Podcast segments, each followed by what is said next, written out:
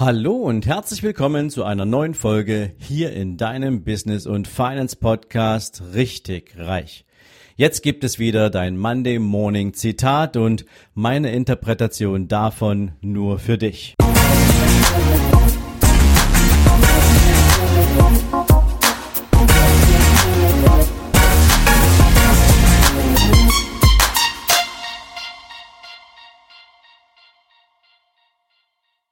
Hallo und herzlich willkommen zu einer neuen Zitate-Folge.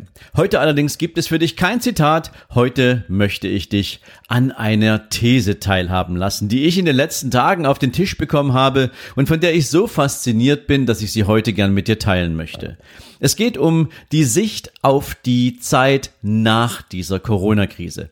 Der Zukunftsforscher Matthias Horks hat diesen Blick gewagt. Er hat sich vorgestellt, welche Erkenntnisse werden wir denn nach dieser Corona-Krise gewonnen haben? Wie wird unsere Gesellschaft aussehen? Und das persönlich finde ich großartig und deswegen teile ich es heute gern mit dir. Und ich starte direkt mit der Kernfrage, mit der er sich auseinandersetzen sollte und das beginnt jetzt. Ich werde derzeit oft gefragt, wann Corona denn vorbei sein wird und alles wieder zur Normalität zurückkehrt. Meine Antwort, niemals. Es gibt historische Momente, in denen die Zukunft ihre Richtung ändert. Wir nennen sie Bifurkationen oder Tiefenkrisen. Diese Zeiten sind jetzt. Die Welt, wie wir sie kennen, löst sich gerade auf und dahinter fügt sich eine neue Welt zusammen, deren Formung wir zumindest erahnen können. Dafür möchte ich Ihnen eine Übung anbieten, mit der wir in Visionsprozessen bei Unternehmen gute Erfahrungen gemacht haben. Wir nennen sie Rignose. Im Gegensatz zur Prognose schauen wir mit dieser Technik nicht in die Zukunft, sondern von der Zukunft aus zurück ins Heute. Klingt verrückt? Lassen Sie uns es versuchen. Die Rignose, unsere Welt im Herbst 2020. Stellen wir uns eine Situation im Herbst vor, sagen wir im September 2020. Wir sitzen in einem Straßencafé in einer Großstadt, es ist warm und auf der Straße bewegen sich wieder Menschen. Bewegen sie sich anders? Ist alles so wie früher? Schmeckt der Wein, der Cocktail, der Kaffee wieder wie früher, wie damals vor Corona? Oder sogar besser? Worüber werden wir uns rückblickend wundern? Wir werden uns wundern, dass die sozialen Verzichte, die wir leisten mussten, selten zu Vereinsamung führten. Im Gegenteil, nach einer ersten Schockstarre fühlen wir, und viele von uns, sicherlich, dass das viele Rennen, Reden, Kommunikationen auf Multikanälen plötzlich zu einem Halt kam. Verzichte müssen nicht unbedingt Verlust bedeuten, sondern können sogar neue Möglichkeitsräume eröffnen. Das hat schon mancher erlebt, der zum Beispiel Intervallfasten ausprobierte und dem plötzlich das Essen wieder schmeckte. Paradoxerweise erzeugte die körperliche Distanz, die der Virus erzwang, gleichzeitig neue Nähe. Wir haben Menschen kennengelernt, die wir sonst nie kennengelernt hätten. Wir haben alte Freunde wieder häufiger kontaktiert, Bindungen verstärkt, die lose oder locker geworden waren. Familien, Nachbarn, Freunde sind näher gerückt und haben bisweilen sogar verborgene Konflikte gelöst. Die gesellschaftliche Höflichkeit, die wir vorher zunehmend vermissten, stieg an. Jetzt im Herbst 2020 herrscht bei Fußballspielen eine ganz andere Stimmung als im Frühjahr, als es jede Menge Massenwut, Pöbeleien gab. Wir wundern uns, warum das so ist. Wir werden uns wundern, wie schnell sich plötzlich Kulturtechniken des Digitalen in der Praxis bewerten. Tele- und Videokonferenzen, gegen die sich die meisten Kollegen immer gewehrt hatten, in Klammern, der Businessflieger war besser, stellt sich als durchaus proaktiv, praktikabel und produktiv heraus. Lehrer lernten eine Menge über Internet-Teaching. Das Homeoffice wurde für viele zu einer Selbstverständlichkeit, einschließlich des Improvisierens und Zeitjonglierens, das damit verbunden ist. Gleichzeitig erleben wir scheinbar veraltete Kulturtechniken in einer Renaissance. Plötzlich erwischte man nicht nur den Anrufbeantworter, wenn man anrief, sondern real vorhandene Menschen. Das Virus brachte eine neue Kultur des Langtelefonierens ohne Second Screen hervor. Auch die Messages selbst bekamen plötzlich eine neue Bedeutung. Man kommunizierte wieder wirklich. Man ließ niemanden mehr zappeln. Man hielt niemanden mehr hin. So entstand eine neue Kultur der Erreichbarkeit der Verbindlichkeit. Menschen, die vor lauter Hektik nie zur Ruhe kamen, auch junge Menschen, machten plötzlich ausgiebige Spaziergänge. Ein Wort, das vorher eher ein Fremdwort war. Bücher lesen wurde plötzlich zum Kult. Reality-Shows wirkten plötzlich grottenpeinlich. Das ganze Trivia Trash, der unendliche Seelenmüll, der durch alle Kanäle strömte. Nein, er verschwand nicht völlig, aber er verlor rasend an Wert. Kann sich jemand noch an den Political, Correctness Streit erinnern? Die unendlich vielen Kulturkriege um, ja, um was ging es da eigentlich? Krisen wirken vor allem dadurch, dass sie alte Phänomene auflösen, überflüssig machen. Zynismus, diese lässige Art, sich der Welt durch Abwertung vom Leib zu halten, war plötzlich reichlich out. Die Übertreibungsangsthysterie in den Medien hielt sich nach einem kurzen ersten Ausbruch in Grenzen. Nebenbei erreichte auch die unendliche Flut grausamster Krimiserien ihren Tipping Point. Wir werden uns wundern, dass schließlich doch noch im Sommer Medikamente gefunden wurden, die das, die die Überlebensrate erhöhten. Dadurch wurden die Todesraten gesenkt und Corona wurde zu einem Virus, mit dem wir eben umgehen müssen. Ähnlich wie die Grippe und die vielen anderen Krankheiten. Medizinischer Fortschritt half. Aber wir haben auch erfahren, nicht so sehr die Technik, sondern die Veränderung sozialer Verhaltensformen war das Entscheidende. Dass Menschen trotz radikaler Einschränkungen solidarisch und konstruktiv bleiben konnten, gab den Ausschlag. Die humansoziale Intelligenz hat geholfen. Die viel gepriesene künstliche Intelligenz, die ja bekanntlich alles lösen kann, hat dagegen in Sachen Corona nur begrenzt gewirkt. Damit hat sich das Verhältnis zwischen Technologie und Kultur verschoben. Vor der Krise schien Technologie das Allheilmittel, Träger aller Utopien. Kein Mensch oder nur noch wenige Hartgesottene glauben heute noch an die große digitale Erlösung. Der große Technikhype ist vorbei. Wir richten unsere Aufmerksamkeit wieder mehr auf die humanen Fragen. Was ist der Mensch? Was sind wir füreinander? Wir staunen rückwärts, wie viel Humor und Mitmenschlichkeit in den Tagen des Virus tatsächlich entstanden ist. Wir werden uns wundern, wie weit die Ökonomie schrumpfen konnte, ohne dass so etwas wie Zusammenbruch tatsächlich passierte, der vorher bei jeder noch so kleinen Steuererhöhung und jedem staatlichen Eingriff beschworen wurde. Obwohl es einen schwarzen April gab, einen tiefen Konjunktureinbruch und einen Börseneinbruch von 50 Prozent, obwohl viele Unternehmen pleite gingen, schrumpften oder in etwas völlig anderes mutierten, kam es nie zum Nullpunkt. Als wäre Wirtschaft ein atmendes Wesen, das auch dösen oder schlafen oder sogar träumen kann. Heute im Herbst gibt es wieder eine Weltwirtschaft. Aber die globale Just-in-Time-Produktion mit riesigen verzweigten Wertschöpfungsketten, bei denen Millionen Einzelteile über den Planeten gekarrt werden, hat sich überlebt. Sie wird gerade demontiert und neu konfiguriert. Überall in den Produktionen und Serviceeinrichtungen wachsen wieder Zwischenlager, Depots, Reserven, ortsnahe Produktionen boomen. Netzwerke werden lokalisiert, das Handwerk erlebt eine Renaissance. Das Globalsystem driftet in Richtung Glokalisierung, Lokalisierung des Globalen.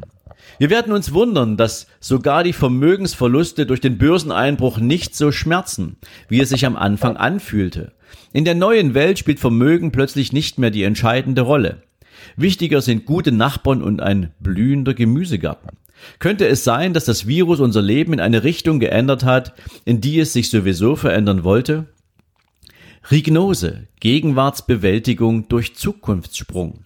Warum wirkt diese Art der von vorne Szenarien so irritierend anders als eine klassische Prognose. Das hängt mit den spezifischen Eigenschaften unseres Zukunftssinnes zusammen. Wenn wir in die Zukunft schauen, sehen wir ja meistens nur die Gefahren und Probleme auf uns zukommen, die sich zu unüberwindbaren Barrieren türmen, wie eine Lokomotive aus dem Tunnel, die uns überfährt. Diese Angstbarriere trennt uns von der Zukunft. Deshalb sind Horrorzukünfte immer am einfachsten darzustellen. Rignosen bilden hingegen eine Erkenntnisschleife, in der wir uns selbst, unseren inneren Wandel, in die Zukunftsrechnung einbeziehen. Wir setzen uns innerlich mit der Zukunft in Verbindung und dadurch entsteht eine Brücke zwischen heute und morgen. Es entsteht ein Future Mind, Zukunftsbewusstsein. Wenn man das richtig macht, entsteht sowas wie eine Zukunftsintelligenz. Wir sind in der Lage, nicht nur die äußeren Events, sondern auch die inneren Adaptionen, mit denen wir auf eine veränderte Welt reagieren, zu antizipieren. Das fühlt sich schon ganz anders an als eine Prognose, die in ihrem apodiktischen Charakter immer etwas Totes, Steriles hat. Wir verlassen die Angststarre und geraten wieder in die Lebendigkeit, die zu jeder wahren Zukunft gehört. Wir alle kennen das Gefühl der geglückten Angstüberwindung. Wenn wir für eine Behandlung zum Zahnarzt gehen, sind wir schon lange vorher besorgt. Wir verlieren auf dem Zahnarztstuhl die Kontrolle und das schmerzt, bevor es überhaupt wehtut. In der Antizipation dieses Gefühls steigern wir uns in Ängste hinein, die uns völlig überwältigen können. Wenn wir allerdings die Prozedur überstanden haben, kommt es zum sogenannten Coping-Gefühl. Die Welt wirkt wieder jung und frisch und wir sind plötzlich voller Tatendrang. Coping heißt bewältigen. Neurobiologisch wird dabei das Angstadrenalin durch Dopamin ersetzt. Eine Art körpereigene Zukunftsdroge und während uns Adrenalin zu Flucht und Kampf anleitet, in Klammern, was auf dem Zahnarztstuhl nicht so richtig produktiv ist, ebenso wenig wie beim Kampf gegen Corona, öffnet Dopamin unsere Hirnsynapsen. Wir sind gespannt auf das Kommende, neugierig, vorausschauend. Wenn wir einen gesunden Dopaminspiegel haben, schmieden wir Pläne, haben Visionen, die uns in die vorausschauende Handlung bringen.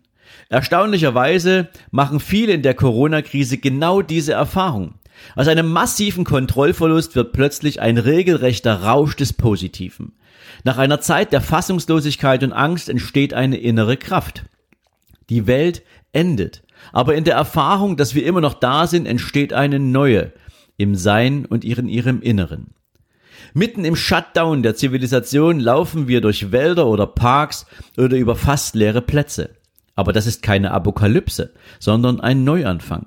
So erweist sich, Wandel beginnt als verändertes Muster von Erwartungen, von Wahrnehmungen und Weltverbindungen. Dabei ist es manchmal gerade der Bruch mit den Routinen, dem Gewohnten, der unser Zukunftssinn wieder freisetzt. Die Vorstellung und Gewissheit, dass alles ganz anders sein könnte, auch im Besseren. Vielleicht werden wir uns sogar wundern, dass Trump im November abgewählt wird. Die AfD zeigt ernsthafte Zerfransenserscheinungen, weil eine bösartige, spaltende Politik nicht zu einer Corona-Welt passt. In der Corona-Krise wurde deutlich, dass diejenigen, die Menschen gegeneinander aufhetzen wollen, zu echten Zukunftsfragen nichts beizutragen haben. Wenn es ernst wird, wird das Destruktive deutlich, das im Populismus wohnt. Politik in ihrem Ursinne als Formulierung gesellschaftlicher Verantwortlichkeiten bekam durch diese Krise eine neue Glaubwürdigkeit, eine neue Legitimität. Gerade weil sie autoritär handeln musste, schuf Politik Vertrauen ins Gesellschaftliche. Auch die Wissenschaft hat in der Bewährungskrise eine erstaunliche Renaissance erlebt. Virologen und Epidemiologen wurden zu Medienstars aber auch futuristische Philosophen, Soziologen, Psychologen, Anthropologen, die vorher eher am Rande der polarisierten Debatten standen, bekamen wieder Stimme und Gewicht. Fake News hingegen verloren rapide an Marktwert, auch Verschwörungstheorien wirken plötzlich wie Ladenhüter, obwohl sie wie Sauerbier angeboten wurden. Ein Virus als Evolutionsbeschleuniger, Tiefe Krisen weisen obendrein auf ein weiteres Grundprinzip des Wandels hin, die Trend-Gegentrend-Synthese. Die neue Welt nach Corona oder besser mit Corona entsteht aus der Disruption des Megatrends Konnektivität. Politisch-ökonomisch wird dieses Phänomen auch Globalisierung genannt. Die Unterbrechung der Konnektivität durch Grenzschließungen, Separationen, Abschottung, Quarantänen führt aber nicht zu einem Abschaffen der Verbindungen, sondern zu einer Neuorganisation der Konnektome, die unsere Welt zusammenhalten und in die Zukunft tragen. Es kommt zu einem Phasensprung der sozioökonomischen Systeme. Die kommende Welt wird Distanz wieder schätzen und gerade dadurch Verbundenheit qualitativer gestalten. Autonomie und Abhängigkeit, Öffnung und Schließung werden neu ausbalanciert. Dadurch kann die Welt komplexer und zugleich auch stabiler werden. Die Umformung ist weitgehend ein blinder, evolutionärer Prozess, weil das eine scheitert, setzt sich das neue überlebensfähig durch. Das macht einen zunächst schwindelig, aber dann erweist es seinen inneren Sinn. Zukunftsfähig ist das, was die Paradoxien auf einer neuen Ebene verbindet. Dieser Prozess der Komplexierung, nicht zu verwechseln mit Komplizierung, kann aber auch von Menschen bewusst gestaltet werden. Diejenigen, die das können, die die Sprache der kommenden Komplexität sprechen, werden die Führer von morgen sein, die werdenden Hoffnungsträger, die kommenden Gretas. Wir werden durch Corona unsere gesamte Einstellung gegenüber dem Leben anpassen, im Sinne unserer Existenz als Lebewesen inmitten anderer Lebensformen. So Slavo Zizek im Höhepunkt der Corona-Krise Mitte März. Jede Tiefenkrise hinterlässt eine Story, ein Narrativ, das weit in die Zukunft weist. Eine der stärksten Visionen, die das Coronavirus hinterlässt, sind die musizierenden Italiener auf den Balkonen. Die zweite Vision senden uns die Satellitenbilder, die plötzlich Industriegebiete Chinas und Italiens frei von Smog zeigen. 2020 wird der CO2-Ausstoß der Menschheit zum ersten Mal fallen. Diese Tatsache wird etwas mit uns machen. Wenn das Virus so etwas kann, können wir das womöglich auch. Vielleicht war der Virus nur ein Sendbote aus der Zukunft. Seine drastische Botschaft lautet, die menschliche Zivilisation ist zu dicht, zu schnell, zu überhitzt geworden. Sie rast zu sehr in eine bestimmte Richtung, in der es keine Zukunft gibt. Aber sie kann sich neu erfinden. Also, das war die These von Matthias Hawks und ja, vielleicht hast du jetzt etwas zum Nachdenken für diesen Tag bekommen. Ich persönlich finde, es lohnt sich auf jeden Fall über den ein oder anderen Aspekt dieser These nachzudenken, auch wenn sicherlich das ein oder andere an persönlicher Meinung auseinandergehen kann. Nichtsdestotrotz ist es etwas, was Hoffnung gibt, auch in einer Zeit, in der viele Menschen das Thema Orientierung suchen, aber momentan aufgrund all der ganzen Hiobsbotschaften, schlechten Nachrichten, der richtig miesen und bösartigen Schlagzeilen irgendwie überhaupt kein Land sehen. Und vielleicht war das mit dieser Folge heute auch etwas, was dir einen neuen Blick in diese Welt erlaubt und damit natürlich auch die Zuversicht gibt, dass du etwas gestalten kannst. Und egal, ob du heute aus deinem Job heraus Angst hast, ihn zu verlieren. Es wird eine neue Zukunft für dich geben und diese neue Zukunft kann vielleicht dein eigenes Unternehmen sein. Und wenn du Unternehmer bist und die Angst hast, dass du vielleicht zukünftig nicht genügend Kunden hast, dann ist diese These von heute vielleicht dein Aufruf dazu, dich viel mehr mit den Chancen auseinanderzusetzen, die du in der Ausrichtung deines Unternehmens mit neuen Produkten oder neuen Zielkunden oder grundsätzlich in eine neue Richtung hast. Und auch die, die heute über finanzielle Nöte nachdenken, die Angst davor haben, ihre Existenz könnte gefährdet sein, auch du hast damit die Chance, etwas Neues zu gestalten, neu zu denken, indem du es dir erlaubst, positiv zu sein. Ich glaube, diese Folge heute möchte dir sagen oder ich möchte dir mit dieser Folge sagen, sei positiv. Blick in die Zukunft. Es gibt ein danach, auch wenn es sich momentan anders anfühlt. Und ich persönlich finde es einfach großartig. In diesem Sinne wünsche ich dir einen erfolgreichen Tag und lass dich ja nicht von irgendwelchen Negativschlagzeilen durch diesen Tag, durch diese Zeit hetzen. Bleib positiv. Wir hören uns morgen. In diesem Sinne alles Gute. Ciao, ciao.